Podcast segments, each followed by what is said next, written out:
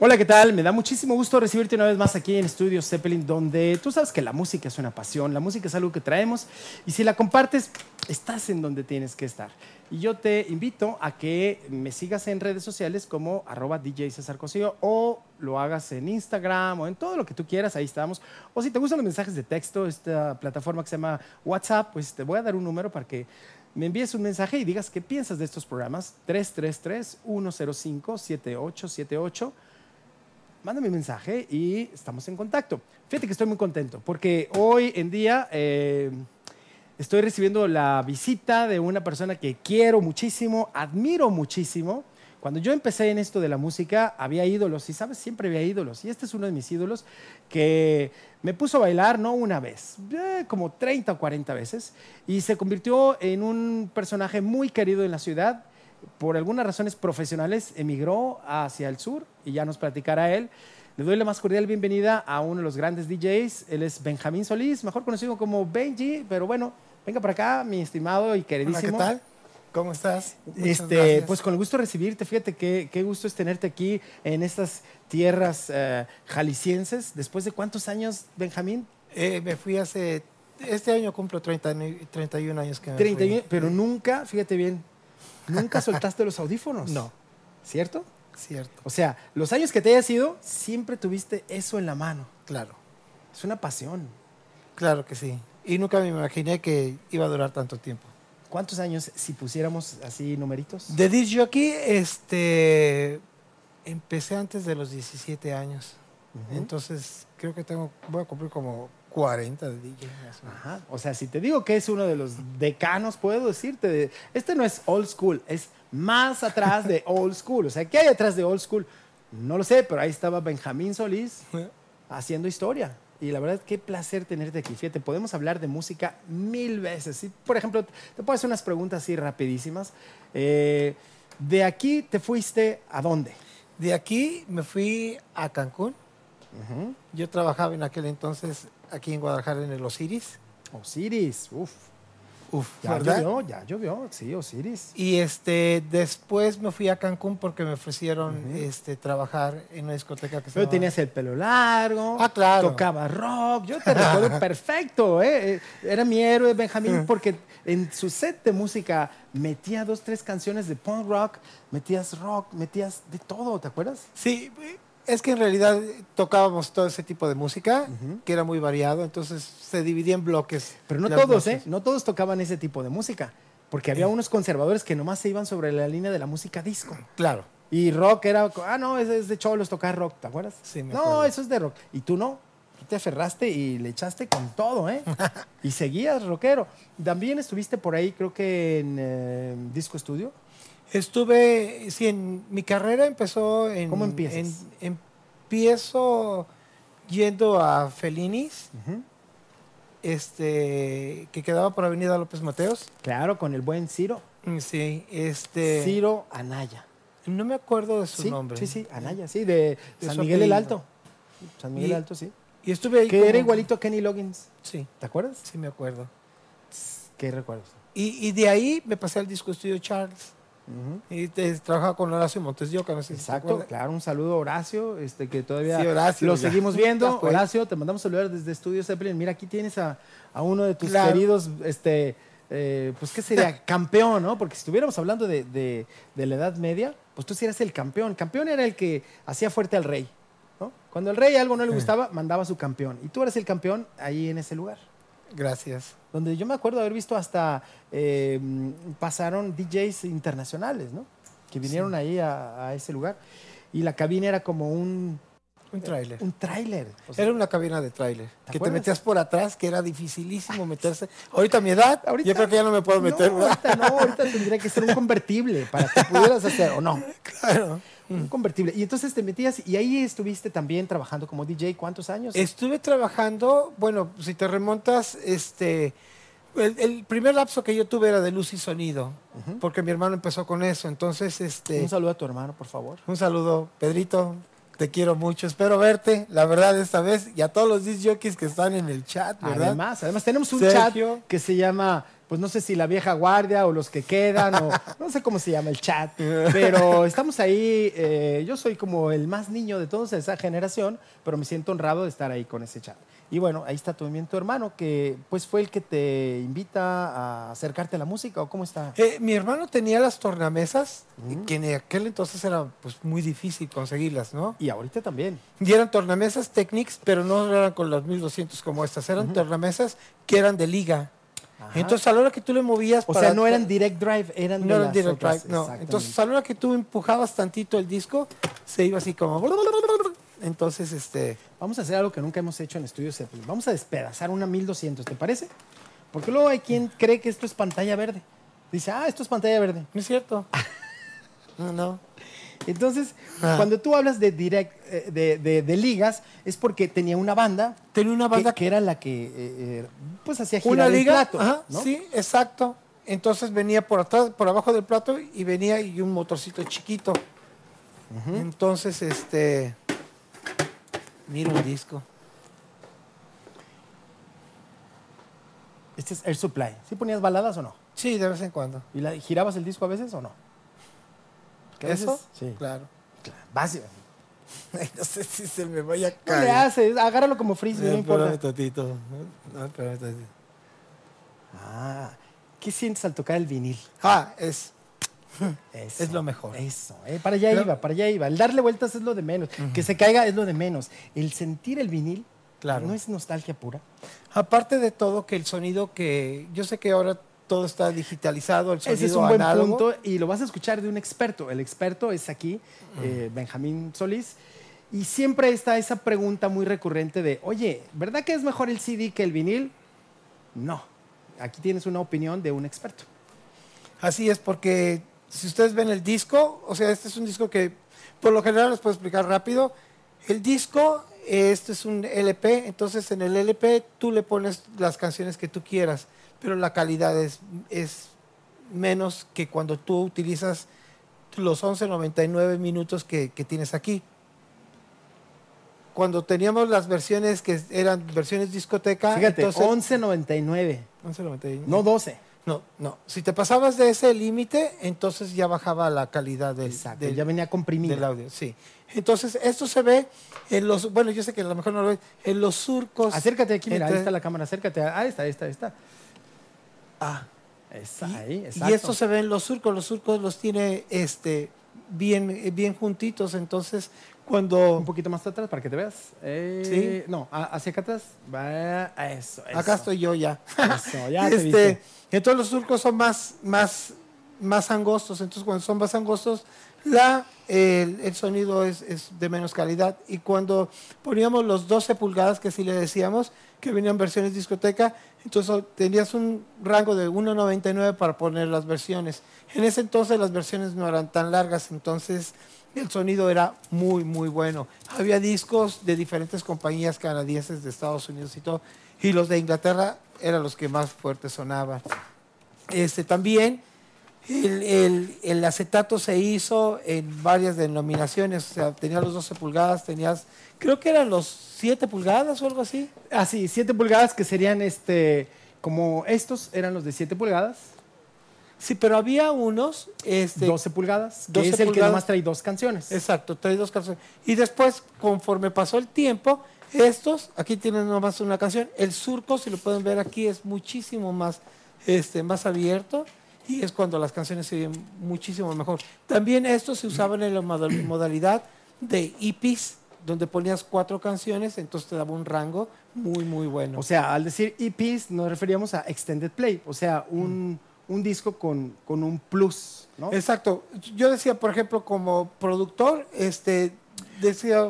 Pausa, pausa. Pausa. Porque además perdón, no, no te anuncié, es uno de los productores de música, eh, vamos a llamarle electrónica, dance, más importantes de México. Esa parte no la brincamos. Eso no la brincamos, exacto. Entonces, ya pone cualquier otra persona en el EP, pone cuatro canciones, dos de cada lado, y el sonido es excelente. Así. Sí. sí, es por eso que mucha gente todavía le apuesta y dice, no, pero es que los viniles son mejores. Sí, la verdad, toda la vida. toda la vida, estoy de acuerdo. Y más como tú acabas de decir, si el disco tiene los surcos más separados, tiene mucho, menos compresión y logras Exacto. un mejor nivel de audio. Sí, y aparte de todo, este, una cosa muy interesante, cuando se utilizaba mucho el bajo, el bajo es así, muy, muy amplio. Y tú puedes ver. Los subarmónicos también. Entonces, O sea, los- sí, se oye impresionantemente bien. Y yo por eso te puedo decir algo rápido que dentro de la carrera, que porque yo también empecé con los de 45 pulgadas y empecé con una tornamesa Garrat tipo como esa, no, no te creas. Este, No, este de- ya es demasiado. Pero empecé con una tornamesa Garrat tipo como esa. Sí, sí, sí, sí. Entonces no tenías pitch. No. Y uno de los disc jockeys más importantes que también le mando un saludo es a Carlos Rojas. Carlos, Rojas, Musón. exacto. mezclaba en el tapatío y mezclaba sin pitch. Sí, esa es una historia de la cual tiene que venir Carlos a hablarnos de cómo un DJ se lanza al estrellato sin pitch. Doble esfuerzo Claro. y doble mérito. Claro, porque ahora sabemos todos que tenemos este, el pitch control. Entonces el pitch es... A ver, aquí le levantamos para verlo cerquita. Sí, por eso hacemos pesas, ¿verdad? Eh, No tenemos el pitch control, entonces aquí le adelantas y le retrasas. Se supone que tú, ah, bueno, eso lo aprendí a través de los tiempos, no puedes pasar de más dos o de menos dos. ¿Por qué? Porque se distorsiona la canción. O sea, se oye muchísimo más rápido. Y Pierde la armonía, pues se pierde todo. Yo pienso, yo pienso que sí. Y, ah, y además, o sea, como que no estás respetando el rango para llevar una secuencia hacia dónde, ¿no? Este, y, y sí era muy difícil mezclar. Y más en ese entonces, ¿por qué? Porque todo se tocaba en vivo, en un estudio, tenías al Así baterista, tenías a Tenías la orquesta completa, Sí, ¿no? claro. Entonces era muy difícil mezclar. Entonces te aventaba los pichazos así. Buenísimo. Pero Carlos era admirable. Yo tengo grandes recuerdos. de- Estrellita para Carlos Rojas. Exacto. ¿sí? Y bueno, hablábamos de, de las tornamesas que tú utilizabas que eran de banda, que Eran tenía de- una liga. exacto. Una bandita, ¿no? Sí, una bandita, una- Hasta que llegaron las que les llamamos Direct Drive, ¿no? Direct drive, Exacto. que son las que traen eh, Un imán. un poco de tierra, este, pero eh, un imán, que aquí lo puedes enseñar el imán, que suplía totalmente la banda. Exacto. Y esto nos permitía tener más precisión. Claro. ¿No? Claro, y aparte de todo, este, pues si tú llegabas y le decí- y empujabas, aquí está, muy interesante. y muy aparte pesada. Pesa mucho. ¿eh? Ah, se cayó, no, no, es el, el, el, este, esta pieza. Ah, es para los discos de 45. Y esto, señores, lleva un este, Slim Mat, que es como un... Ah, pues acá está. Aquí está. Entonces esto nos permite que se deslice el disco sin ningún También problema. llamados aquí deslizadores. deslizadores. Porque hacen que al momento en que tú estás jugando para acomodar el disco, puedas eh, tener esta flexibilidad. Claro. Porque originalmente venían con una de plástico. Venían con, sí, que parecía una llantita y era demasiado Exacto. grueso y había muchos discos que se lo ponían arriba. Entonces, como que a la hora de hacerle tantito, eh, empezarle como que a darle vueltas al disco, era muy pesado.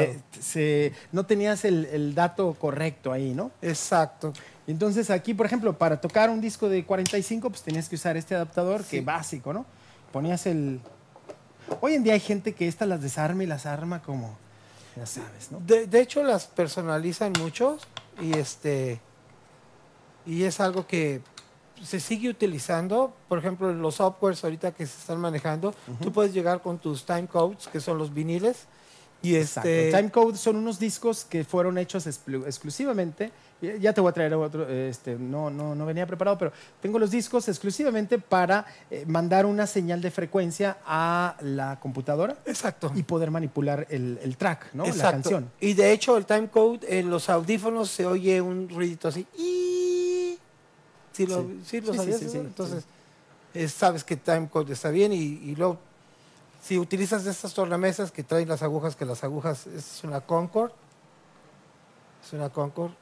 Estas yo me acuerdo que costaban como 90 dólares. Eh, Caras, sí. 90 dólares. Entonces, si la y se llama aguja, Concord, ¿por qué? porque tiene la forma de un Concord. Pues que ya no hay Concord. Explícale a los chavos que no conocen. ¿Conocen el Airbus 380? Bueno, se meten a internet y luego ahí ven lo que es Concord. Entonces, es un Eh, avión. El avión francés supersónico que durante muchos años, desde el 75, me parece que inició sus vuelos y que tenía la nariz del avión, o sea, la, la- pues vamos a decir el cockpit, el- la, la cabina de los pilotos se inclinaba hacia abajo. Esto es porque el avión se elevaba de tal manera así, porque traía cuatro turbomotores. Entonces el avión se hacía así, volaba, o sea, empezaba así y, y luego volaba así, como reparando si fuera un caballito.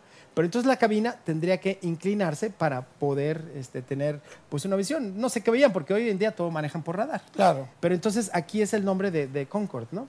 Sí, y eran unas, este, unas agujas muy buenas. También estaban las Stanton, que eran eh, las 680 que eran de Ah, batalla. 680L, Sí, yo- SL. Sí, y este y pues lo último que fue como el 2005, 2006, te las vendían unos cases muy padres. Estas te las vendían unos cases rectangulares donde venía la aguja, eh, donde venía Su su, cepillito. cepillito, venía el, fonocaptor que es esto y este y luego venía una aguja de repuesto. Sí. Y bueno, hay, hay diferentes tipos de, de agujas, como, Claro. como esa Concord, eh, esta también que este, también es Concord, pero ya es como otro modelo, Ajá. porque este es como... eh, Fíjate que yo a veces platico con la gente que piensa que el DJ es nada más el que usa una, un- una tornamesa. Es algo que podemos platicar. Porque para hacerle así, hacer scratch. Pero sin embargo, el scratch es como algo de demostración, ¿no? Claro. ¿Cómo me puedes tú eh, platicar esto para que podamos compartir esta idea de, de- de un DJ que hace scratch, un DJ que toca la fiesta, por ejemplo, la Boom, que es ese lugar que estuviste como amo y señor de la noche durante cuántos años? 16 años. 16 años. Si tú fuiste alguna vez a la discoteca La Boom en Cancún, he is the man. He is the man. I was man. You were the man. Ah, sí. You're still the man. Ok. Este es el hombre. El hombre. Entonces, eh, eh, de repente, pues hay chavos que ven escenas eh, o videos de hip hop donde están eh, el, el MC, que es el, el, el microphone. ah, MC es eh, Master, Master of of Ceremonies, Ceremonies. el maestro de Sí. ceremonias. Por eso es la palabra MC, por maestro de ceremonias, MC. Y bueno, MC Hammer es otra historia. Exacto. Ese ni era MC, ese se puso el nombre así. Y entonces eh, MC ah, estaba rapeando y atrás tenía al DJ que como no tenía orquesta, no tenía grupo, no tenía banda, no tenía Exacto. nada, tenía al, al- al DJ que estaba simplemente ah, poniéndole la base rítmica. ¿no? Exacto. ¿Cómo sería un karaoke realmente? Claro. Nada más que para hacerlo un poquito más divertido, utilizaba la otra tornamesa para hacer dibujitos con Scratch. ¿Cómo es lo que de repente se escucha aquí? Que estás, cuic, cuic, cuic, cuic, cuic, cuic, ¿no? Exacto. Y entonces había agujas especiales para Scratchers Claro. y agujas especiales para el DJ convencional Claro. que solamente ponía su música, ¿no? Que también tenía que ser de muy buena calidad. Claro, también, y, y- y siempre se corría el riesgo de cuando tú ponías, por ejemplo, discos peligrosos eran estos de 45 revoluciones, porque a la hora que llegaba al final, o se te iba la aguja, entonces tenías que estar muy al pendiente. O si lo, parabas el disco aquí y le hacías así, entonces era, era, era muy riesgoso porque se puede ir el fonocaptor acá. Ah, mira, aquí estaba. Ahí está, señor. Entonces lo paras y lo paras así. Entonces, Y ahí viene bien. el back and forth, back and forth. Back and forth. Esta lo agarras, lo pones. ¿En dónde está el otro disco? Acá está el otro. Con este simbolito que Ah, representa mira. la nostalgia de los discos, de los primeros discos de los de 45 Claro. revoluciones. ¿Te acuerdas de eso? Claro. Entonces, agarrabas por estas canciones. Yo cuando llegué en el 80. Ese trae dos canciones. trae dos canciones. O sea que por default este tiene menor calidad que este. claro. Además es buena marca, Casablanca Records, ¿te Sí, acuerdas? Sí, claro. Las etiquetas, ¿de cuáles te acuerdas? Me acuerdo de Casablanca Records, me acuerdo de... Lo, lo raro de Casablanca es que ahí grababa, bueno, aquí lo ponemos. Espera, espera, espera, espera, espera, espera, espera, aquí está, Casablanca Records. Y aquí grababa Kiss. ¿Te acuerdas? Sí. Había mucha, mucha música como Donna Summer, pero también Kiss, un grupo de Sí. metal. Sí, claro. Era raro, ¿no? Pues sí, en realidad. Fíjate que una cosa interesante, bueno, que me pasó cuando yo me fui de aquí en 1985, que fui a la Boom, uno de los dueños, que se llama Tony Curry, él llegaba con el paquetito de discos de 45, me decía, ahí está tu música. Y yo, ¿cómo que ahí está mi música? Me dice, eso es el top 40, lo tienes que estar poniendo. Sí, ya sé, en ese entonces nos respaldamos con Billboard Magazine. Exacto. Una herramienta básica para los DJs de los años 80. Claro. El Eh. jockey que no estudiaba Exacto. y no estaba informado. que no la- veía las, las listas de popularidad de esta revista famosísima que se llama Billboard Mm. y que te eh, marcaba semana a semana cuál canción iba en ascenso y cuál canción iba en descenso, Claro. cuál entraba nueva y cuál salía de, de ahí. Eh, muy importante porque esta lista se volvió el- como el parámetro de los programadores de radio y de los DJs de Claro. las fiestas, digo, Claro. de los antros y de, de la escena nocturna, vamos a llamarle. Sí, y fíjate una cosa también interesante, César, que este ya conforme va pasando, por ejemplo, en el 85 se usaban esos, o, sea, o salía el, el top 40, entonces salía primero este disquito. Exacto. Entonces como, como que las compañías lo aventaban como de prueba. Era como la decían, prueba. Vámonos. Entonces, si estabas hablando de una Donna Summer, es. si estabas hablando de este Michael Jackson, o sea, los más convencionales, pues sacaban el LP, o sacaban lo que tenían que sacar. O sea pero- que si tú querías estar al día, no ibas a estar al día con un LP, porque el LP era la consecuencia de haber triunfado con uno o dos sencillos. Entonces el productor decía, vale la pena hacer todo un disco completo. Claro, claro. O sabes qué, ahí le dejamos. exacto. ¿no? O vamos haciendo una versión extendida para discotecas, que así es como se llamaba, extended. eh, eh, Extended version, 12 sí, 12 sí, sí, que, Ujú. que era especial para eso. Mira, me acabo de encontrar algo que te va a causar nostalgia y un poquito de dolor. ¿Te acuerdas? Sí. Wow. Se murió. Sí, era lo que me estaban diciendo hoy. se fue al cielo el creador de este disco, que es precisamente eh, Prince and the Revolution. Exacto. Se murió. Inexplicablemente, porque la verdad yo nunca pensé que, que estuviera enfermo. Que tuviera una 57 situación. años. Sí, realmente sí. Y este disco de aquí, por ejemplo, Todas, ¿no? sí, exactamente. Pop Life. Top Life y luego la del Raspberry, Raspberry Bird, Eh, Entonces, esa, eso es 1985. Básicas, ¿no? 1985. Déjame lo limpio, decías, perdón, ¿qué perdón. es esto? 85. Además, eh, innovador, ¿no? Siempre Claro. innovador este, este personaje Nelson Wherever Tomorrow, porque no sé cómo se apellida, pero Nelson era, era su, su- su nombre. Y, este, y bueno, pues un, un personaje más que se nos va de, de los que hicieron historia, ¿no? Claro. ¿Sí supiste que murió Frankie Knuckles el año pasado? Eh, claro. Un- Ah, yo también tengo una fotografía. Así es, así es. él. Vamos a decirles un breve semblanza de quién es Frankie Knuckles. Además de ser alguien con quien tuviste la oportunidad de compartir infinidad de veces, hay que Sí. mencionar que Frankie Knuckles es, yo creo que el DJ más influyente en la historia de la música dance. Claro. Así yo podría ponerlo. ¿O hay otro? Pues este, el, el Frankie Knuckles es casi, casi el creador del house music. Exacto. Y hablar del house music, podemos hablar de la música dance, Mm. porque como que eso nos va abriendo otros, otros caminos, ¿no? Y es alguien que tuviste la oportunidad de conocer, Eh, éramos amigos. con él. Éramos amigos. De hecho, Murió el sí- año pasado. siempre que llegaba a Nueva York, este, siempre llegaba a su club.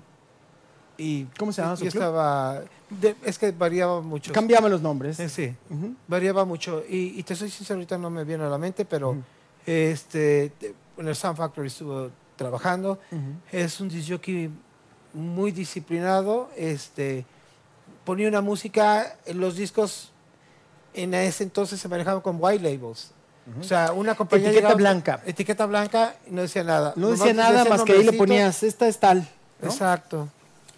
Y de ahí, y esos discos eran codiciados. Codiciado, sé lo que te Se decía. llegaban y, y ¿de dónde sacaste eso? Entonces, pues con las Exacto. conexiones que uno tenía, las tiendas a dónde llegabas, Sí. porque sucedía algo muy chistoso. Había tiendas en Nueva York que era la punta de la lanza. Nueva York. En ese entonces, este, tú llevas a la tienda Decadence Records, es Vinyl este, no sé. Y te encontrabas pues con el dueño, realmente ahí había dos, tres tornamesas para que tú pudieras escuchar. Si te veían a alguien raro, ni siquiera te dejaban tocar los discos. Decía, no, no, no. Decía, Ah, vas para atrás, porque al final de cuentas lo que estábamos diciendo, las agujas se echan a perder, sí. este, los discos se pueden rayar, si son personas que no Sí, tienen sí, sí. cuidado. Tienen su dishwasher y todo. Dice, ese disco lo puedes abrir, ese no lo puedes abrir, ese lo puedes abrir, ese no lo puedes. Ya después de eso llegabas y, pues en realidad, oías buena música. Y, y si eras alguien, te daban la música. Y si no, Si no, no, no pasaba nada. Para ¿Por qué? atrás. ¿Por qué? Porque es que vengo de México, pues mí podrás venir de donde sea y traer todo el dinero del mundo. O sea, necesitamos saber de dónde vienes porque es muy importante cómo tú vas a presentar esa música en el club que estés. claro. Realmente es, eh, son eh, es, eh, anécdotas muy interesantes que hoy no puedes vivir. No. Porque hoy tienes así, todo es digital.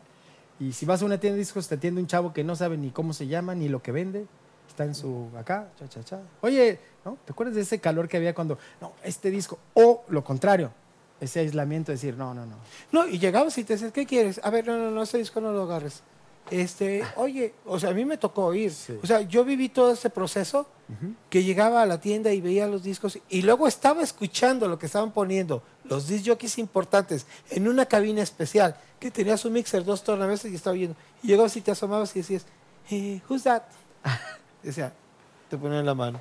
De plano, le- o sea, Sí, sí, sí, sí. ponía la mano. Así, sí, who's that? Y ya ponían la mano y, y, pues no había nada que hacer. Después eh, empiezas a frecuentar, tuve la O oportunidad. sea, no de- había esa de Chazam de acá. Sí.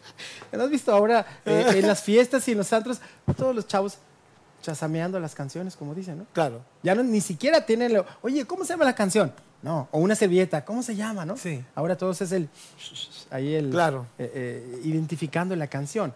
Entonces, qué interesante que antes hasta te tapaban. Sí, no, y te digo la otra, es de cuando nosotros los Vaya, que si era de color, pues sí, se alcanzaba a tapar con todo y todo. Sí, no se veía nada, ¿verdad? Y, y fíjate que eh, a mí me tocó, bueno, ya en, la, e- en el boom de Cancún en el 85, ochen- en el 86. Yo, bueno, llego a, a Cancún, después de estar de Disco Estudio, me voy a Osiris, de Osiris me voy a Cancún, y en Cancún estoy un año. Y me pasó una cosa maravillosa. Este, antes bajaba un ferry que venía de Cozumel, enfrente de la boom. Sí. Y había una persona que se llamaba Ray Ford, de, de Bobby McGee, un- una cadena muy grande en Estados Unidos. Ajá. Y llegó y se metió a la boom y yo estaba tocando. Era la boom una discoteca chiquita, tenía el, el- el- el bar y el restaurante al lado. Y este llegó y ellos iban a hacer una, iban a inaugurar una discoteca en Estados Unidos, estaba en construcción y todo. Y llegó con esa persona, Jeff Ruby, que era socio de Pete Rose, el beisbolista. Sí. Y luego en ese entonces era Bomber, Bomber Sizer, no sé, la verdad, que era el quarterback del Cincinnati Bengals. Ah, ok. Entonces llegó y le dijo Rayford, ya encontré el disc jockey que necesitas. Ve a Cancún, se llama Benji, y pregunta por él en la voz. Y llegó, creo que a la semana. Yo sé que no sé qué, y, y ya, me dice, ¿te gustaría venirte a trabajar a Estados Unidos? Y yo así, como, sí. Pues bueno, Y este, ya me mandaron un contrato, estuvimos en pláticas y me fui. ¿y estuviste en qué lugar? Estuve en la boom de Cincinnati, ser- En Cincinnati, o sea. se llevaron hasta, el nombre. te fuiste. Porque me dijo, ¿cuánto cuesta tu mandil? Porque yo te traía un mandil porque les ayudaba a sentar a las personas sí, sí, mientras sí. estaba el... el, el- el- Mientras estaba de reventaba la discoteca, fiesta, ¿no? Sí, porque allá, o sea, ponías a la persona de, de las luces a poner música para oír. Y este, y ya. Le, me dice, ¿cuánto cuesta tu yo, no, no, te lo, te lo vendo. ¿En cuánto me lo vendes? En lo que quieras. Dame lo que quieras. Y me dio 100 dólares. Y pues yo supe Oye, por qué, pues porque te se llevó el, bien, ¿eh? en se aquel llevó el entonces, sí, nombre. Sí. Y, el, y, y el logo y lo que tú eh, lo hicieron diferente, lo hicieron, ah, la boom donde yo estaba en Cancún era con una B chica o o M y ellos lo hicieron con B grande de Benjamín. O sea, totalmente como Benjamín. Sí. Historias. Fíjate, ¿cuántos años hay en la vida nocturna en Cancún, en Guadalajara, en eh, Cincinnati? ¿Y cuántas celebridades viste pasar? ¿Pusiste a bailar a cuántas? Mencióname algunas. Mira, este, en realmente el boom de mi carrera empezó cuando, bueno, me fui a Estados Unidos y luego me regresé. Este, cuando me regresé en el 2000, no me acuerdo. Este, 1999, 2000, no, no, perdóname. En el 93, 1993, este, tumbaron la boom y lo hicieron grande. Lo hicieron en seis meses. O sea, lo reinventaron. una discoteca que decías que es eso. Uy, ¿a- ¿Alguna vez estuviste en el Limelight de Nueva York? Era la que era la, La- era una- era como una iglesia, ¿no? Sí, exacto. Sí, me acuerdo. Sí, Sí, sí, estuviste sí, ahí en el Limelight. Yo llegué a tocar ahí varias veces también. Pues ahora sí viste en los grandes eh, eh, En las grandes ¿no? ligas. Las grandes ligas. Y ahí tuviste oportunidad de conocer seguramente infinidad de músicos o eh, DJs que después eh, crecerían, como el caso de eh, Frankie de Frankie Knuckles. Knuckles, sí. Ah, entonces, cuando inauguran la boom, la discoteca la hicieron para 4.000 personas o algo así, muy bien hecha, muy pensada, con, con el sistema Meyer, que se oía impresionantemente bien. Empezaba a salir a- afuera, porque antes JBL y Altec Lansing, ¿no? Sí, pero Meyer Sound es, llegaron, contrataron, se trajeron lo mejor de lo mejor. Es- yo estuve tomando un curso con ellos, se instaló la discoteca y decías, ¿qué es esto? Sonaba impresionante. Cuando la discoteca dio el boom, o sea, e- estuvimos tres años llenos todos los días. Ahí es donde nos dio oportunidad de que, pues llegaba este Sylvester Stallone, Michael Bolton, este Carmen Electra, este, ¿sabes quién? Tommy Lee y Pamela Sue Anderson. El baterista de Motley Crue. Diego Armando Maradona, Bueno, Hugo che. Sánchez, este, mucha gente. ¿y ¿pedían canciones o no? Llegaban y los pasaban a la cabina. Pero yo en mi cabina estoy aquí. Tenía mis tres tornamesas y tenía Bueno, a ver, ¿por qué tres? Tres tornamesas. Es una, es una pregunta, porque si necesitas dos para mezclar, ¿por qué tú, al igual que aquí, tres tornamesas? Bueno, nosotros la teníamos por si llegaba a pasar algo. Fallaba una. Ajá. Sin y- embargo, y- le puedes dar otro uso. Claro, puedes hacer triples.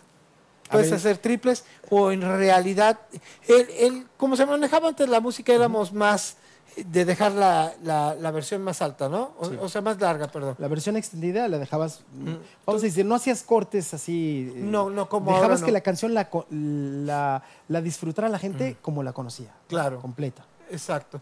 Entonces, está, aquí tienes toda la mesa uno, pero yo me vi, este, yo diseñé esa cabina, creo que me vi un poquito inteligente, porque el- este mixer, pues estos mixers son muy grandes, teníamos el, el, el mixer, este, ¿Urey?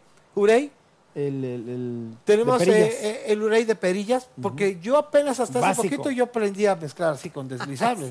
Sí. Yo no sabía. La onda, sí, ya sé, es que son, uno, uno se va enseñando conforme las herramientas con las que crece, ¿no? Claro. El de perillas a mí me encanta porque tienes el volumen a tu poder, ¿no? Aquí llegas y ahí te quedas, ¿no? Exacto. Y el de perillas te da mucho más urey, ¿no? Claro. Básico. Sí, y este eh, eh, era Bosac el mixer. Bosac. Bosac. Y luego de Bosac creo que compraron la licencia o algo. Urey. Y le pusieron Urey. Y le pusieron, era Exacto. 1620. De, 1620. uno- uno- 1620, Sí, sí. ese es el y luego se fue con Rain también. Sí, Rey ya es la versión Sí, porque yo la última vez que trabajé con Rain es el Enfat, que es de knobs, o sea, de perillas, sí, de perillas. chiquito así, impresionantemente bien, y con tornamesas. Entonces yo tenía mi tornamesa 1, 2 y 3. Y aquí, abajo el mixer, aquí. aquí abajo. estaba el mixer. Entonces Claro. mi cabina quedaba perfectamente bien a la altura y yo estaba, porque eso es importantísimo, porque cuando estás trabajando, Sí. yo me aventaba sesiones de 8 horas. No, no, y bueno. 8 horas así de que terminas y no te puedes ni mover. Entonces todo tiene que Oye, estar ¿nunca usaste un, un eh, hule de, en el piso como los de las cocinas? No. ¿Un amortiguador? No. No, este, la cabina estaba alfombrada y pues en realidad el, el- el- el lado del disc jockey pues este Tenía que ser así. ¿o qué? eh, lo teníamos, lo cambiábamos cada rato. De hecho hacía un cuadro. claro, hacías la pasarela ahí, ¿no? Entonces yo estaba aquí, Ujú. mis tornamesas. Pero la alfombra, o sea, dejabas el- el- la- las huellas por Sí, donde- para ir por los discos. Así, exacto. Por lo general. Entonces, la parte de aquí siempre nos lo estaban como reemplazando y ponían el bajo alfombra para que estuviera, Sí. estuviera acolchonadito. Y aquí yo tenía una grabadora de carrete. ¿Cómo es? Exacto, una grabadora de carrete. Este, ¿Y, la por qué una grabadora de carrete? ¿Grababas las sesiones? No grababa las sesiones. Este, gra- grabábamos los shows de luces. Ah, ok, ok. Sí. Entonces grabas los shows de luces y los editas porque puedes Sí, cortar. puedes cortar, estirar la cinta, ¿cómo? Estas cintas, eh, Mm. editarla y dejar el show, lo que hoy con una computadora sería en un 2x3. Sí. Entonces, la grabadora de carrete la usabas exclusivamente para poder eh, correr el show de luces. Para correr el show de luces. Y aparte de todo, nos pusieron un sistema alemán en el cual este, se comunicaba todo en timecode. Entonces ellos tenían, tenían el audio, yo ya lo grababa y yo lo editaba. ¿sí? Lo pasaba a, a un mini disc o algo así y de ahí lo regresaba a, una, a, a un carrete que no estuviera cortado. Porque está la cinta, pegas, entonces a la hora que le pones Riesgo de que regresar, se despegue, se se, bota y- truena, exactamente. Entonces, para irnos un poquito más. O sea, la utilizabas como una, como una matriz y luego lo pasabas a una cinta virgen Sí. Y ya quedaba editado como tú lo, lo hiciste, sin el riesgo de que se cortara. Exacto. Y de ahí los, los chavos de las luces editaban. Entonces decía, bueno, esa teníamos este, 62 escáneres que bajaban de una altura de 18 metros. Bajaban. O sea, se movía. Fuimos los primeros que tuvimos CO2.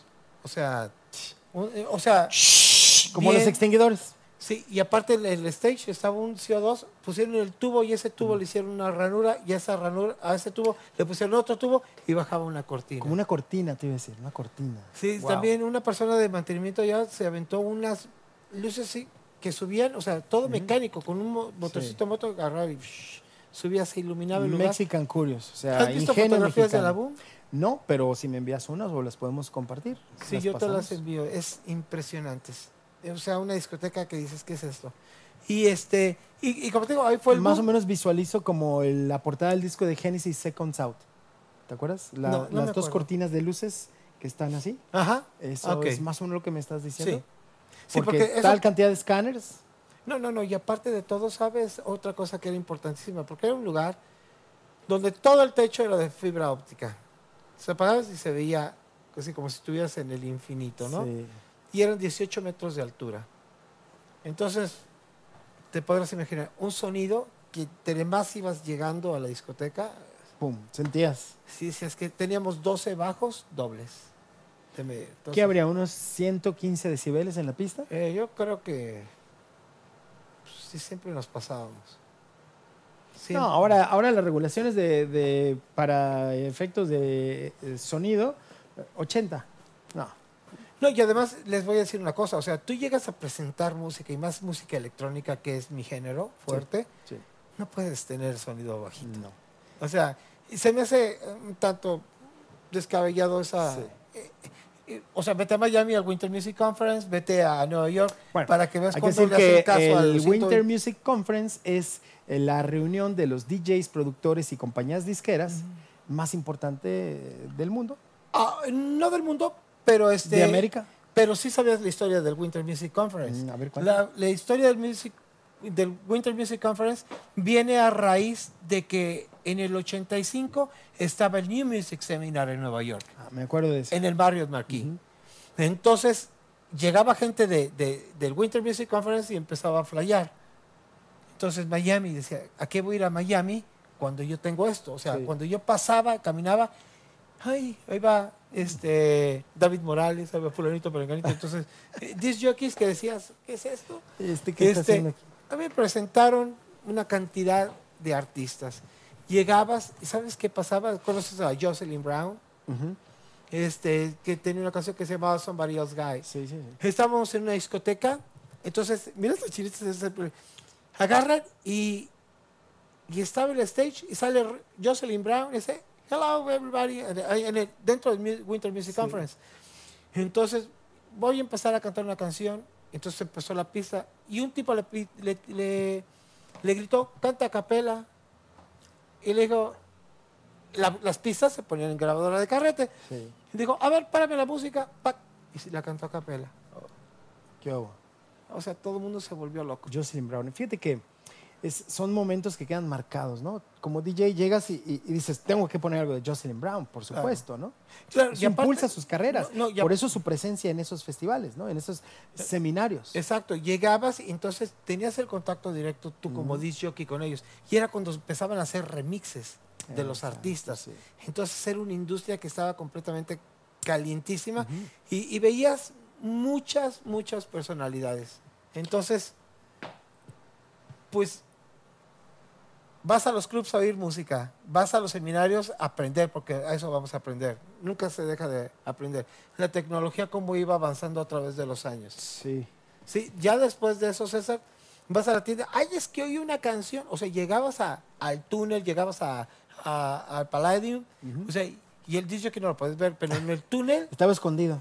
estaba allá arriba, entonces, pásale a la cabina, era Y imposible. no estaba el aparatito ese de... No había chazado. no había. Y este... ¿Y no, te llevabas una grabadorcita para grabar, aunque sea algo? no, no, no, no, no. ¿Cómo saber el éxito? ¿Cómo conocer el éxito, no? ¿A eso te refieres? Exact- Exacto, y aparte de todo es, o sea, llegaba, y yo me acuerdo en una de las ocasiones, yo me asomo y, Y entre lo que se ve el, el- el- disco, porque pues por lo general eran negros, no se ve. o sea. No, y y menos por las- más que estés lejos, no No. pasa nada. Para nada. Y este, pues ya llegabas, oye, una canción que se oye así, así, ah, que es fulanito de tal. Ah, es perenganito de tal. Y eso sí le caías bien. Claro. O, o sea, tú ya ustedes, vengo de México, oh, México, este, y ya se quedaba así. Pero si te, luego, luego, pues también son psicólogos, o sea, luego, luego detectan quién es quién. Y cuando pasó lo de la boom, a mí me catapultó a todos lados. Claro. Entonces llegaban y me decía, ¿no te gustaría trabajar en mi club? Y yo así, ok, ¿cuánto me cobras? No, bueno, pues ahí. Eh, decía, bueno, pues, en primer lugar, boleto de avión, Sí. y de regreso, hotel, bien, Alimentos. alimentos. Buen y equipo. este, buen equipo, sí. Y este, ¿y cuánto tiempo trabajabas? Dos horas y media, tres, no más de eso. O sea, ya había esas eh, sesiones cortas. Ya veo. Que es algo que, que es interesante. De repente hoy los DJs en la escena electrónica llegan y tocan dos sets. O un set. Ujú. Y ahí nos vemos. Sí, y este, pero en, en yo estuve, tuve la oportunidad y la suerte, creo. Estuve en el Festival Mundial de Música Electrónica, se llama World, Electro- este, World Electronic Music Festival. Y bien, platicábamos. Me decías algo de la tornamesa. Me estabas platicando algo, pero me pareció algo interesante lo que me decías, que si sabía algo de... Ah, ok. Que cuando, bueno, las tornamesas, de, ¿te acuerdas de las pastillas, este, Stanton y todo eso? Mira, yo tengo aquí... ¿Cómo me sorprendes? ¿Cómo me sorprendes? Stanton. ¿Se acuerdan que les dije de, de la cajita? Miren la cajita, qué Ahí linda está la cajita, ahí está la cajita. ¿Qué decías? Lo abrías aquí.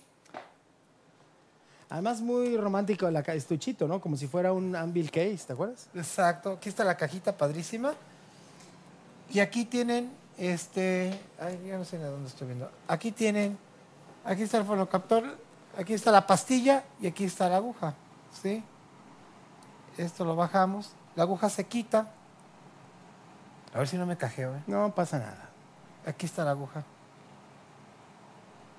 Ahí está.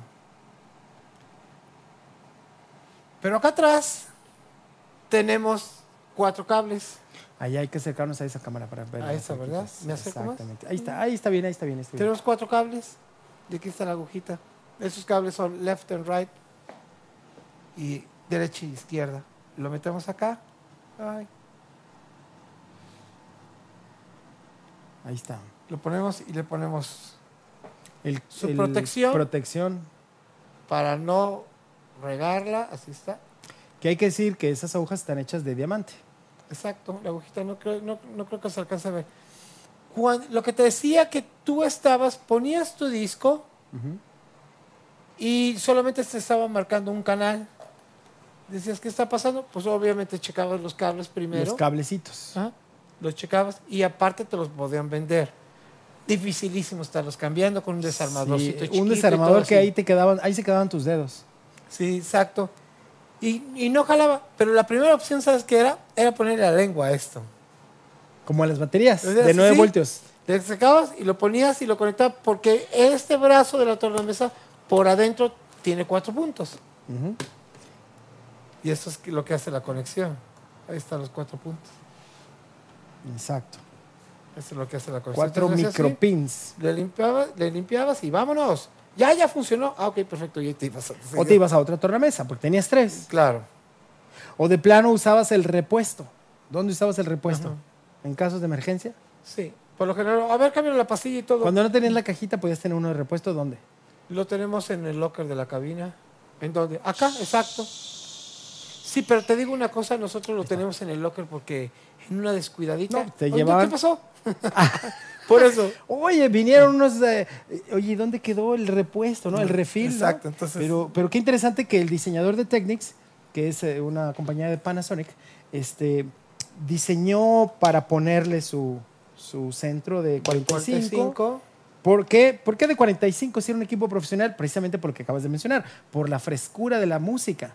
Si Claro. querías las nuevas, tenían que ser en un formato totalmente de 7 eh, pulgadas, ¿no? Como este, un, un- un disco así. Pero entonces, si no tenías este adaptador romántico, que es de la década de los años 50, 60, este, entonces tenías que tener el adaptador con el que venía, Claro. que es este, que por cierto es de aluminio, bonito, ¿no?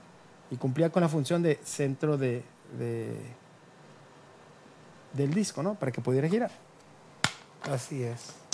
Por cierto, te quiero regalar este, que te lo lleves de recuerdo. Ah, muchas gracias. ¿Hace cuánto que no tenías uno esto en la mano? Hace muchísimo tiempo. Es un rato. Eso es nomás porque, fíjate que para mí es un símbolo tan importante porque representa la música, representa que fue hecho exclusivamente para qué? Pues para girar, ¿no? Claro. Y girar eh, eh, en la música. Esto te habla de, por ejemplo, la piratería. O sea, esto no es piratería, esto es un respeto totalmente hacia, hacia la música. Pero bueno, llévatelo, por favor. Muchas y gracias. consérvalo donde lo, lo quieras este, guardar porque es con mucho cariño para alguien que quiero, respeto y admiro. Muchas gracias, César. Muchas gracias. Y yo estoy encantado de estar en tu programa. Bueno, pues platicábamos de todas esas anécdotas que te llevan a la música. Ya hablamos de equipos, ya hablamos de, de tu trayectoria, cómo empezaste, dónde. Ahora, ¿qué está haciendo Benjamín Solís o Benji? Este, hoy me dedico a lo mismo. ¿Sigues? Sigo tocando. O sea, eres aferrado, Claro. como yo. Nunca, nunca creía que, este, que iba a seguir, créemelo. Tú te veías... digo algo importante, Sí. que yo siempre veía algo más lejos. ¿Te veías dueño de una discoteca? No, nunca. Porque esa es como la vertiente, ¿no? Muchos DJs llegan y quieren poner su bar. No, ni tampoco estoy atrapado en el pasado. Este, hablando de la discoteca donde yo trabajé, que es una discoteca que, como lo repito, me catapultó al mundo, Ujú. que fue algo muy importante. Las personas que vivieron toda esa época hacen fiestas de reencuentro y quieren oír la misma música y todo, y, y eso a mí me enloquece. Exacto. O sea, Adelante. música padre, es Donna Summer, Sí, sí, música sí, disco padre. Sí. hasta ahí, o sea, me gusta mucho y se acabó. Pero mi género, por lo general, es electrónico, O sea, vas adelante en la música. entonces tienes que estar todo el tiempo estudiando. Estoy ahora, le doy servicio a una compañía muy importante de audiovisuales Sí. que tienen housing en diferentes hoteles y me dedico a hacer eventos corporativos y bodas Como DJ. como DJs. Sí. Y ahí el género musical tendría que ser el que el cliente te solicite. Claro. Sí, de hecho en mi página de internet, en benjisolis.com, A ver otra vez, más despacito, por favor, porque no traigo pluma. Ah, ok.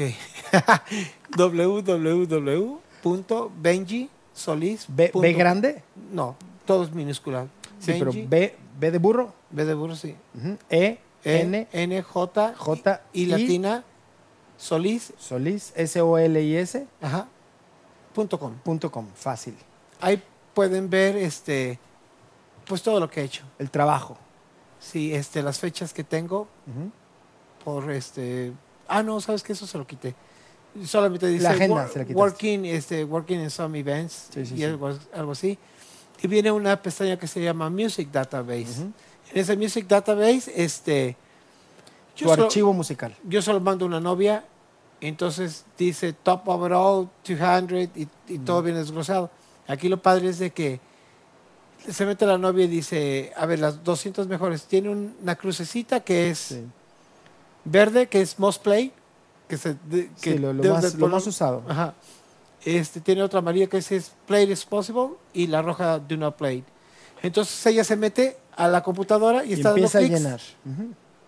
Y cuando terminen me lo mandan a mi correo y eso me llega, entonces ya está el playlist Ya tienes el playlist. No, pues. de lo que les gusta. Y sin embargo hay canciones. ¿Te acuerdas de aquella película de Led Zeppelin? The Song Remains the Same. Song Remains the Same. La canción sigue siendo la misma. Claro. Porque en algún momento llegas a una boda y las canciones, por lo general las de cajón, siempre seguirán siendo las mismas. Claro. Por ejemplo, hay canciones de cajón. ¿no? ¿Puedes escaparte de esas? Mira, depende del giro que tenga. Yo trabajo en bodas de extranjeros. Ah, otra historia. Este, y, y las bodas de los extranjeros duran cuatro horas. No duran seis horas, ocho horas. Y, Sí. ¿no? Entonces, sí me han tocado detalles. O sea, la, la estructura de la boda pues viene muy, muy bien organizada. En el departamento que yo tengo, que yo manejo como director, este, yo contacto a los novios, yo les mando un music wedding form para saber de qué se trata. Con el music wedding form es como la columna vertebral de lo de la boda. ¿Qué es lo más importante en una boda? Las introducciones, entradas. Para los extranjeros, no en México, no estamos acostumbrados a eso, pero allá sí, la canción que quieren para la entrada, Ajá. la canción que quieren para los padrinos, Sí, el, lo que dicen bridal party, todo eso, este best man, maid of el protocolo, que- podemos llamarle, sí, el exacto. protocolo de la boda. Claro. Entonces, ya de ahí se va al primer baile, este, el baile con el papá. Que aquí le llamamos el vals, ¿no? El vals Sí. de la pareja. Y luego tiene, baila la novia con el papá es, sí. y el novio con la mamá, y de ahí se acabó. Hay muchas veces que traen al niño, y que traen, pero son muy contadas. Claro. Este, de ahí sí hay lo de la liga, ramo, Toast bouquet. ajá, bouquet Este, toast, ga- este, gather ga- toast. gather Ajá, toast, no, sí. bueno. Entonces te dice, quiero esta canción de Single Ladies para el bouquet, que para el gather quiero este, este, Let's Get It On de Marvin Gaye. Marvin Gaye. Entonces, así por decir. Y este, y ya. Me A eso me refiero, que él es de cajón. Siempre, por lo general, te van a pedir, hay algunas como Single Ladies, es una recurrente. ¿no? Es una recurrente, sí, pero cambia mucho, cambia mucho. Y, y, por ejemplo, también cambia mucho porque en los primeros bailes, en el Vals, este, por lo general usan una canción que esté de moda, Que John. Legend o algo así. Sí. No es algo que, que quede muy clásico. Me tocan, este, pues trabajo, trabajo muy a gusto. Me gusta mucho la mecánica de una boda porque a final del día son, son eventos diferentes. Sí. Sí, la audiencia, los invitados, siempre Claro. eh, el tío que te hace la fiesta, ¿no? Cada, cada fiesta tiene sus personajes. ¿no? Sí, y luego este también hago video. Te hacen multimedia. Entonces eh, grabo videos de bodas, hago comerciales, este Pues estás en la industria, sigues en la industria. Sigo y este aparte de todo, pues con el equipo que trabajo, este tengo un case, una caja donde ven- trabajo con el Tractor S4, Ujú. ¿Es tu favorito? ¿Has Eh, probado eh. de las plataformas que hay? Es el menos pesado. Eh, pero te digo una cosa, este Native Instruments es muy bueno y para trabajar con Native Instruments tienes que estudiar. Sí. No es el clásico plug and play a como se está dando ahorita, ¿no? Plug and play y ya jaló, sí, ya jaló, pero si tú te ves este, en, en todos los settings que tiene el Native Instrument, te vas para atrás, o sea, Sí, porque trae no te la miles de cosas. De hecho, eh, tienes una tarjeta de audio muy robusta en eh, Tractor. Eh, sí, y eso lo comparas con, por ejemplo, Rain, con Cerato y todo eso, o sea, son- Sí. es diferente. es- diferente. Es, es diferente. Y por ejemplo, a mí la interfase mucho me gusta de, de Native Instruments. Tengo mi controlador, no pesa tanto, el case no cuesta tanto dinero. Y mi case yo lo tengo, después te mando las fotografías, porque es un case que está a la medida y aparte atrás traigo un multicontacto y tengo este una conexión de Neutric para alimentar este, a la electricidad. Esto es para evitar riesgos, porque si alguien le llega a pegar, Sí, entonces ahí no se zafa. zafa, ahí quedas protegido. Es un buen tip, porque nadie lo hacemos. Y este, y salgo, yo me conecto en un minuto. Tengo mis cables, me conecto a la consola y la consola pues ya sale.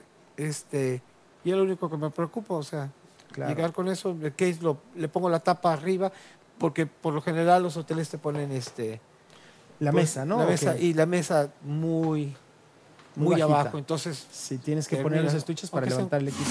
Oye, eh, Benjamín, por ejemplo, Dime. ¿cómo escaparte de, de tocar esas canciones clásicas? Que si YMCA, que si... Que, ¿Cómo te escapas? te digo algo, Sí. es rara la boda que me toca. ¿Sí? No, no, no sé por qué, pero por lo general, este, bueno, te digo cómo funciona. Dicen, ok, te vamos a presentar al, al coordinador de DJs, este, y yo les asigno este, el disc jockey para ciertas y cuáles bodas. Ujú. Y este, y muchos de los llamados yo los O tomo. sea, eres un, le llamamos multioperador de otros DJs, o sea, coordinas... o- coordinador coordinas, de DJs. Tienes más DJs que Sí. trabajan para ti. No tengo muchos, pero Ok. tengo ¿Podrían más ser cinco o seis? A lo mucho son cinco. Ujú. Y tú personalmente, cuando atiendes una fiesta, Sí. estás eh, al pendiente, pues obviamente, de, de toda la música, pero ¿cómo, te- oye, este, eh, La Macarena, Psst, tienes que tocarla. Bueno, si me la piden, sí, pero como te repito, es ¿Buscas muy- alternativa? Este, yo a la hora de mandarles el Music Well Inform me doy cuenta de que es lo que quieren. Exacto. Entonces, y si ves que es una fiesta retro jockey. 80, dices, pásale mi chavo, ¿no? ¿O qué? Sí, pues yo toco. Eso. ¿Qué tanto cumbias, qué tanto salsa, música latina? Nada. Es muy raro. Pues se puede poner, por ejemplo, Mark Anthony de Vivir mi vida, Celia Cruz, dos Claro. canciones, se- acabó. ¿Y qué te parece la versión original de Vivir mi vida? Es eh, de... mm, No sé. Sí, es- ¿te acuerdas aquel eh, eh, Didi? Se llama la canción. Didi, una canción. No, no. Khaled. Te Khaled. soy sincero. no. Ah, esa es la misma. O sea, Se la vi. Interesante. eh, Ah, sí, la vi, exacto. De, exacto. de hecho, la original. yo tengo ahorita este, una boda de unos Armanios o de algo así y me están pidiendo eso de introducción. Así es.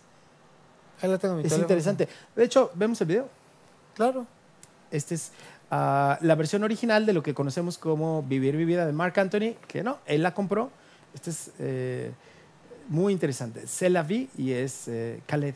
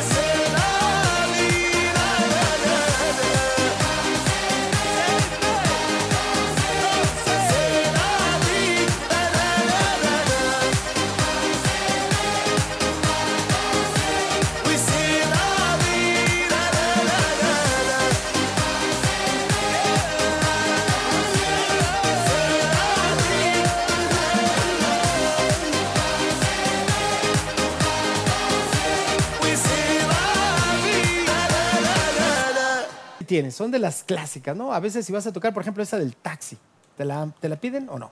No. Para nada. Bueno, y sin embargo es una canción de los años 80. ¿Te acuerdas de Shabba Ranks? Sí. Que hizo Murder She Wrote, que es lo mismo, antes del reggaetón, Claro. antes del reggaetón. Claro. Y hoy Eh, en día es interesante cuando yo puedo, por ejemplo, que estoy en una fiesta y, oye, que el taxi, no, pues mejor pongo la original, que es igualita, nada más en inglés. Y en vez de decir, eh, me subí a un taxi, es Murder, She Wrote. Y es la historia de Maxi. Maxi es la protagonista de la canción. I know this little girl, her name is Maxine. Her beauty's like a bunch of roses. If I ever tell you about Maxine, you would have said, I don't know what I know, but murder she wrote. For real, for real. Murder she wrote. Murder she wrote. No, no, no. Murder she wrote. A pretty face and bad character. Then the kind of living car Hold Jack a flummy A pretty face and bad character. Then the kind of living car Hold Jack a say Girl you pretty Your face is pretty But your character dirty. Girl you know so up to Flirty flirty You want to turn big And also hurry And when you find no mistake You talk about you sorry Sorry, sorry. Have a cozy corner when she jokes and when she jam. She know about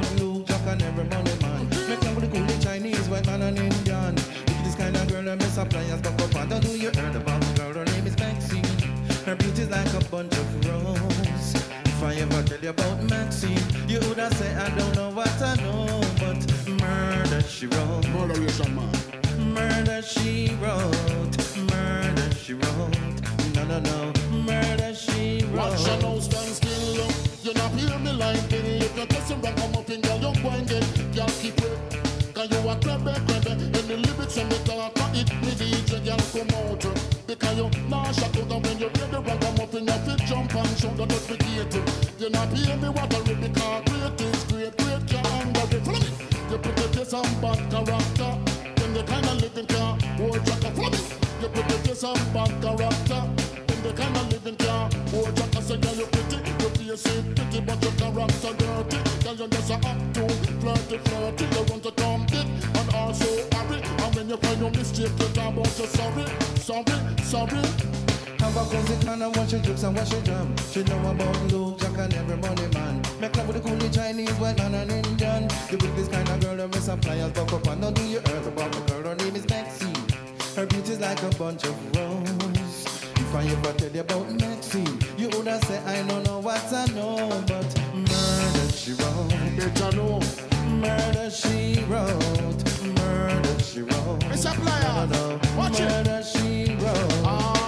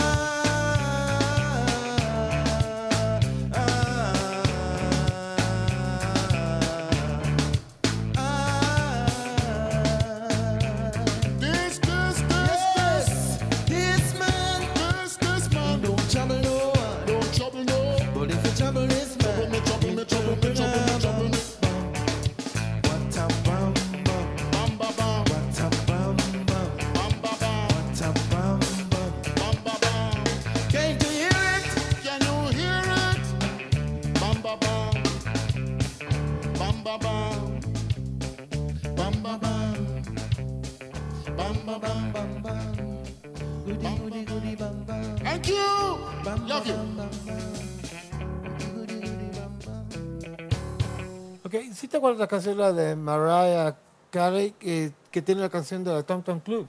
The Genius Claro, of Love. claro. Tenen, ten, ten, olvidar a, a. Tina O sea, Weymouth. Y luego hay otra canción que viene de. ¿Te acuerdas de la canción de, de Herb Alper? Este, Rise, Rise. subiendo. Tun, claro. tun, Por tun, cierto, la canción favorita de mi mamá. Ay, a mí me fascina. Yo llego y la pongo. Sí, Sí. también. Ella me dijo, ¿sabes qué? Yo quiero esa canción que me acompañe siempre. Y ahí estuvo, siempre. Eh, Recién eh, falleció mi mamá y créeme lo que estuvo su canción. Rise, Herb Albert, un clásico. Además, una canción, como le decían, fina, ¿no? Claro, muy, muy fina. Yo me acuerdo que la oía y hasta la fecha son canciones que nunca te aburren, que, que dices, ¿qué es eso? A mí me agarran, esa canción, esa canción trae la base de esto, esto trae la base de aquí, esto trae... Dice, ¿cómo sabes? ¿Cómo sé? Pues tengo muchísimo tiempo en el negocio.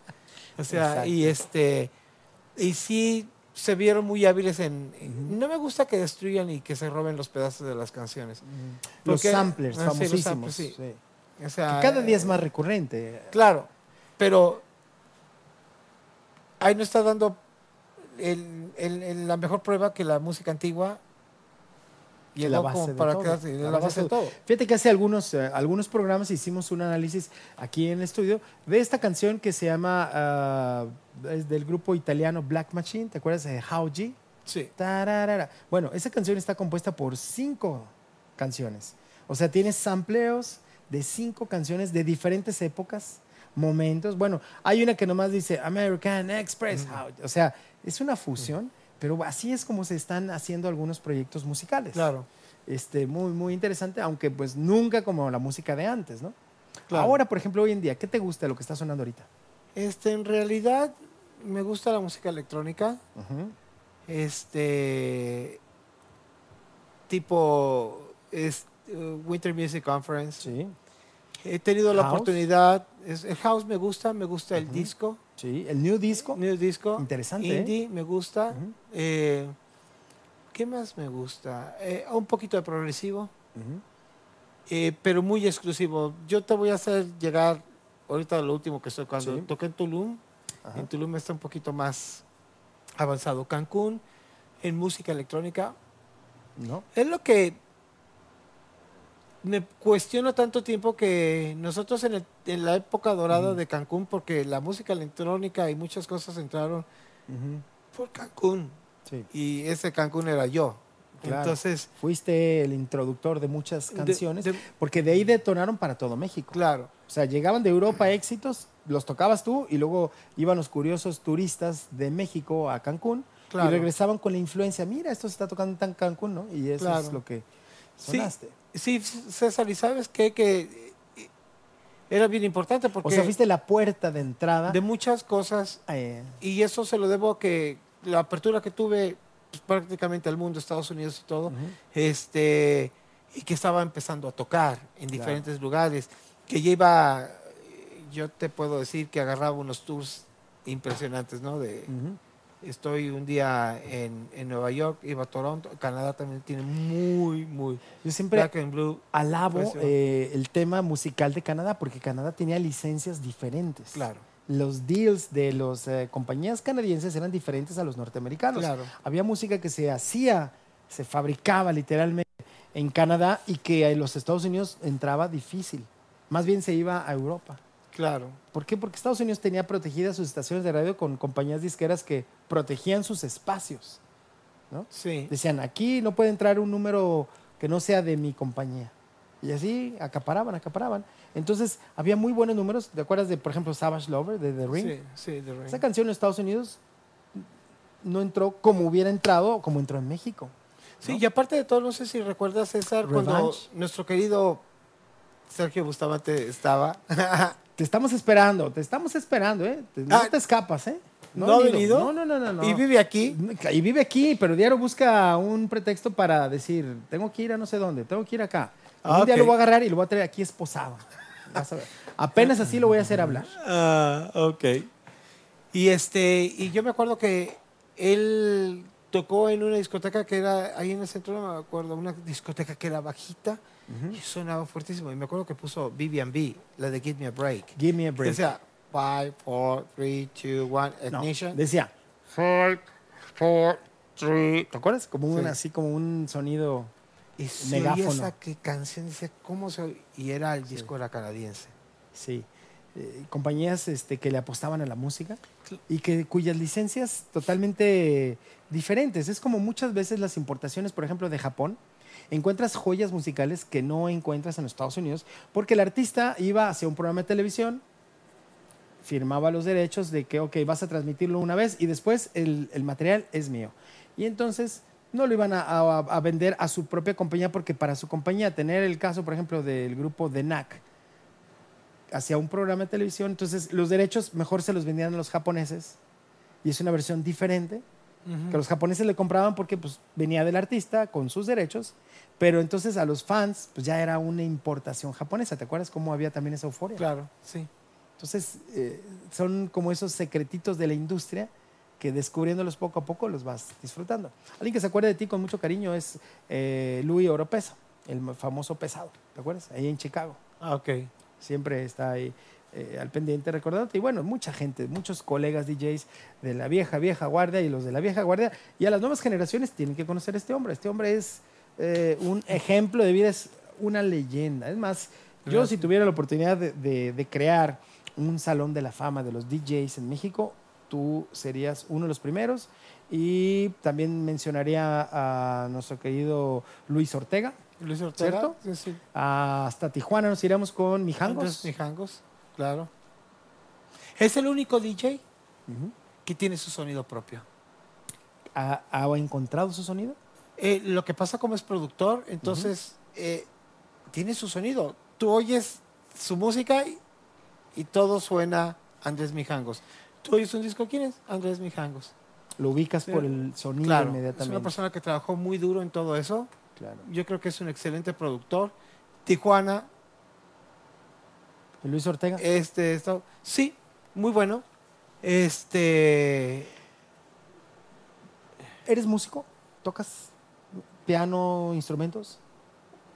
la puerta solamente. Este, no, mm, sé tocar, tengo sintetizadores, este, JP8000, Sí. sé tocar algunos acordes, pero con esa facilidad de los de tocar aco- acordes, pues los meto a la computadora y, y- y Ya puedes todo. dar, a crear una canción. Sí, ¿no? cuando quiero hacer cosas más Sí. elaboradas tengo que contratar a alguien. Trabajamos por lo general en el estudio en Miami, en este este Underground Multimedia, Ujú. es el que queda en Hialeah Sí. y lo corre Carritos Espinosa. Conozco Jaelea, que es el- eh, una colonia donde están muchos latinos. Sí, hay muchos Sí, latinos y este, sí, esto queda por el Palmetto Hospital Sí. y este y ahí producimos mucha música. Fíjate que de, de la última vez que estuve en Miami, que fue un trabajo interesante porque me contrató Noelia, la chica, la eh, cantante eh, puertorriqueña, que eh, ha hecho inclusive algunas cosas interesantes dentro de la música dance. Y una de esas fue precisamente, eh, hizo un disco junto con Timbaland, este famoso productor musical. Pero fíjate que Timbaland tenía como algunas maquetas musicales, como 100. Ok. Entonces me pidió Noelia y Jorge, su esposo, que les mando un saludo, en algún momento verán eso, eh, que si podía ir para escuchar algunas de esas maquetas como para dar opinión.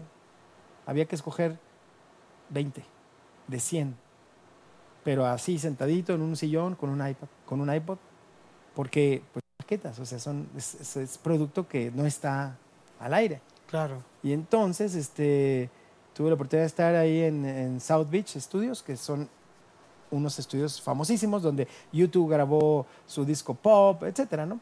Pero imagínate ahí estar dos o tres días, una semana casi sentado en un sillón, obviamente por, por sesiones, escuchando canciones como para poder tener la responsabilidad de recomendar 20 canciones. Pues qué padre, ¿no? Yo, qué padre sería, ah, mándamelas, las escucho y luego te digo, pues no, porque es música que está saliendo del estudio, entonces ya hay riesgos de que alguien pudiera usarla y, y como no están registradas, porque son maquetas, Claro. o sea, nunca registras tus maquetas, ¿no?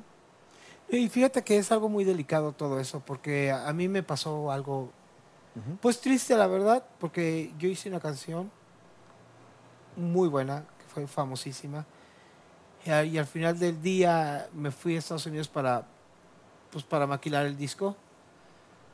Por alguna razón no se pusieron a hacer las cosas y, y dentro del medio todas las discotecas saben quién era, de quién era la canción y ¿Quién la todo. había hecho? Y este y luego sacaron el, el CD. Y así, todo el mundo decía, ¿Cómo? "E- esto es de Benjamín, claro. ¿Y el nombre de la canción? es Seyola. Seyola. Seyola. Y se difundía todo esto en este, ahorita se llama, de Fre- ¿conoces a Freddy Ramírez? No. Tienen una, hacen unas conferencias de, de, de disc jockeys las hacen en Acapulco por lo general. He Antes visto de- las, eh, eh, conozco las conferencias, pero nunca he ido a, a- a Acapulco. Y- Digo, y- nunca he ido a Acapulco a una conferencia. Y, y dan reconocimientos a los disc jockeys. Yo Sí. me llevé reconocimientos todos los años como DJ de secuencia. este, tú llegabas al club y me oías tocar 6, 7, 8 horas y no sabías, no conocías un track, ni con tu chazam. Este, no, no conocías ni un track y decía, este tipo Claro. toca, toca y el feeling y Exacto. todo lo que trae. Entonces era muy interesante y siempre, siempre me daban ese premio. Y luego te daban, te ponían, te invitaban en los paneles. Estás enfrente de los disc jockeys y este, te hacen preguntas. Oye, ¿y tú cómo le haces para no poner música comercial? Porque yo me distinguí en eso. Yo no Sí, ponía sí, música Es comercial. que ese es un reto, es un reto. Oye, me decía, dice el gerente que cambies la música. Así, dile al gerente que no la va a cambiar. Esos son. gallos. Entonces, a mí me pasó, de hecho, en la apertura de la. Ahí es donde te decía yo, de, de- Reapertura. de- de la, ah, el título del disco de Led Zeppelin, la canción sigue siendo la misma, porque a veces tenías que recurrir a las mías, pero por órdenes de, de tus clientes, de tus eh, eh, superiores, en el caso de una estructura de, de un, em- un corporativo, de discotecas, tenías que recurrir a tocar la canción que estaba de moda, siendo que tú dices, oye, tengo tanta música por aquí, pero ¿y por qué tengo que tocarla de acá? O sea, tienes que hacerlo. Sí, y eso yo creo que es lo que marca la diferencia entre los disc jockeys que están... Bueno, es que tienes que tener mucha convención de, eh, convicción de lo que vas a hacer. Así. A, a- a mí yo, cambia la música, no la voy a cambiar. ¿Qué pongas esta canción? No la voy a poner. Iban y le decían al gerente. Y dice, oye, pues cambien el DJ. No, porque en contrato. reali- yo llegué a tener tanto poder, pero poder por el hecho de que mi trabajo así lo representaba, ¿no? O sea, decían, vamos al- a, la boom a un viernes, un bikini contest, y si no estaba Benji Solís, no, No pasaba había. nada. Eso Y- es poder. Y este y el gerente me decía, tú no hiciste esto. Le digo, no tengo que hacer nada. Le dije, la cabina por eso está aislada del salón. De la cabina para adentro mando yo y tú mandas allá para afuera. Así de fácil. Entonces, tuve muchos altercados que todos los gané. Todos los gané. Y, y los- y llegaba, de hecho, este el director, eh, Fernando Álvarez, este, que le mando un saludo, que fue gerente del Baby O también. También. Y ahorita está bien delicado de salud, también te mando un abrazo, Fer. Este, y gracias por todas las enseñanzas. Y llegaba y me decía, tu música no me gusta. Me decía, que te habla Fernando, está ahí arriba en el palco. Y yo todo lo que daba. Y este, yo, es que tu música la odio, no me gusta. Pero pues, y le digo, Fer, pues", me dice, pero ve, toda la gente está bailando. Le digo, ok, ya vete. Ya me había regresado. Entonces estaba bien. Bueno, son historias, ¿no? Que eh, viviste. ¿Dónde puedo eh, darle continuidad? Ya me dijiste la página, tu música, tus tracks, tu, hay un SoundCloud, un, Este, ¿dónde? fíjate que eh, yo me traje un poco, empezando por Facebook, porque tenía muchísimas invitaciones y, y- y- y no tengo tiempo para sentarme a, a ponerle en el O Facebook. trabajas o haces redes sociales. Exacto, y más que coordinando y viajando y haciendo tantas cosas, porque sí viajo mucho, entonces este no me da tiempo ni decir, ay, hoy, y aparte en Facebook no me gusta. Sí. o sea, este, tengo música en iTunes, tengo música en Beatport, ¿Cómo te encuentran? Benji Solís. Benji Solís. Sí. Ahí está, Benji Solís. Hay que buscarlo, hay que eh, googlearlo, videos Videos, hay algunos videos. ¿Algunos? Sí, hay algunos videos. de sí. tus bodas. Por ejemplo, si alguien te quiere contratar para tu boda, para una boda, Ah, me contratan por medio de la página de internet, ujú, todo llega ahí a benjisolis.com. benjisolis.com. es Facilísimo, sí. pues eso es algo que, que podemos ahí. Me da muchísimo gusto que, que hayas estado aquí en este programa y en otro, porque tuvimos que hacer dos programas. La verdad es que es un gusto tenerte aquí, como siempre, y platicar con uno verdadera eh, leyenda. Y mira que tienes todas las de eh, eh, poder contar así y así, ¿no? De un Sí. lado y del otro lado. Ahora sí que le dimos a una vuelta y a otra vuelta. Claro. Solamente platicamos así como que por encimita, ¿no? Sí, no, y además, César, muchas gracias por la invitación. No, hombre, Este, un placer uno no recibirte. Me, me gusta el espacio, me gusta el programa, me gustó mucho la plática y este espero que regresar pronto. No, tienes, tienes que regresar. Por- aquí está el boleto de regreso. Es para que te acuerdes. Muchas gracias, claro que ¿Eh? sí. Este, una vez más, eh, qué gusto. Y Te allá, allá te veo en Cancún. ¿eh? Saludos, por favor, a, a Pili. Saludos, por favor, a, a Jimmy. A muchos de nuestros tapatíos que están radicando en ah, Cancún. En Cancún. Tenemos exacto. ahí bastantes, ¿no? Sí. Así es. Y comprometido para regresar. Con mucho gusto, la ¿Sabes? verdad. Y muchas gracias por la No, invitación. hombre, no, hombre, ni me digas, ni me digas, este es tu estudio. Muchas Así es de que estaremos de regreso. Musicalísimas gracias por haber estado en este programa y en el otro, porque tuvimos que hacer un, un corte para poder disfrutar la visita de nuestro querido Benjamín, un, eh, vamos a decir, jalisciense. ¿Naciste acá? Yo nací aquí, en Guadalajara. Guadalajara es tapatío, tapatío. Sí, claro. Ahí está. Y de eso soy orgulloso y siempre lo digo. Eso. Ahí está, un tapatío Gracias. calidad de exportación que ya escuchamos un poquito de su historia. Musicalísimas gracias, nos vemos en el próximo Estudio Zeppelin. Recuerda, eh, WhatsApp 333-105-7878. Si por alguna razón quieres este, mantener contacto con Benjamín, igual te puedo ayudar. Ahí estamos.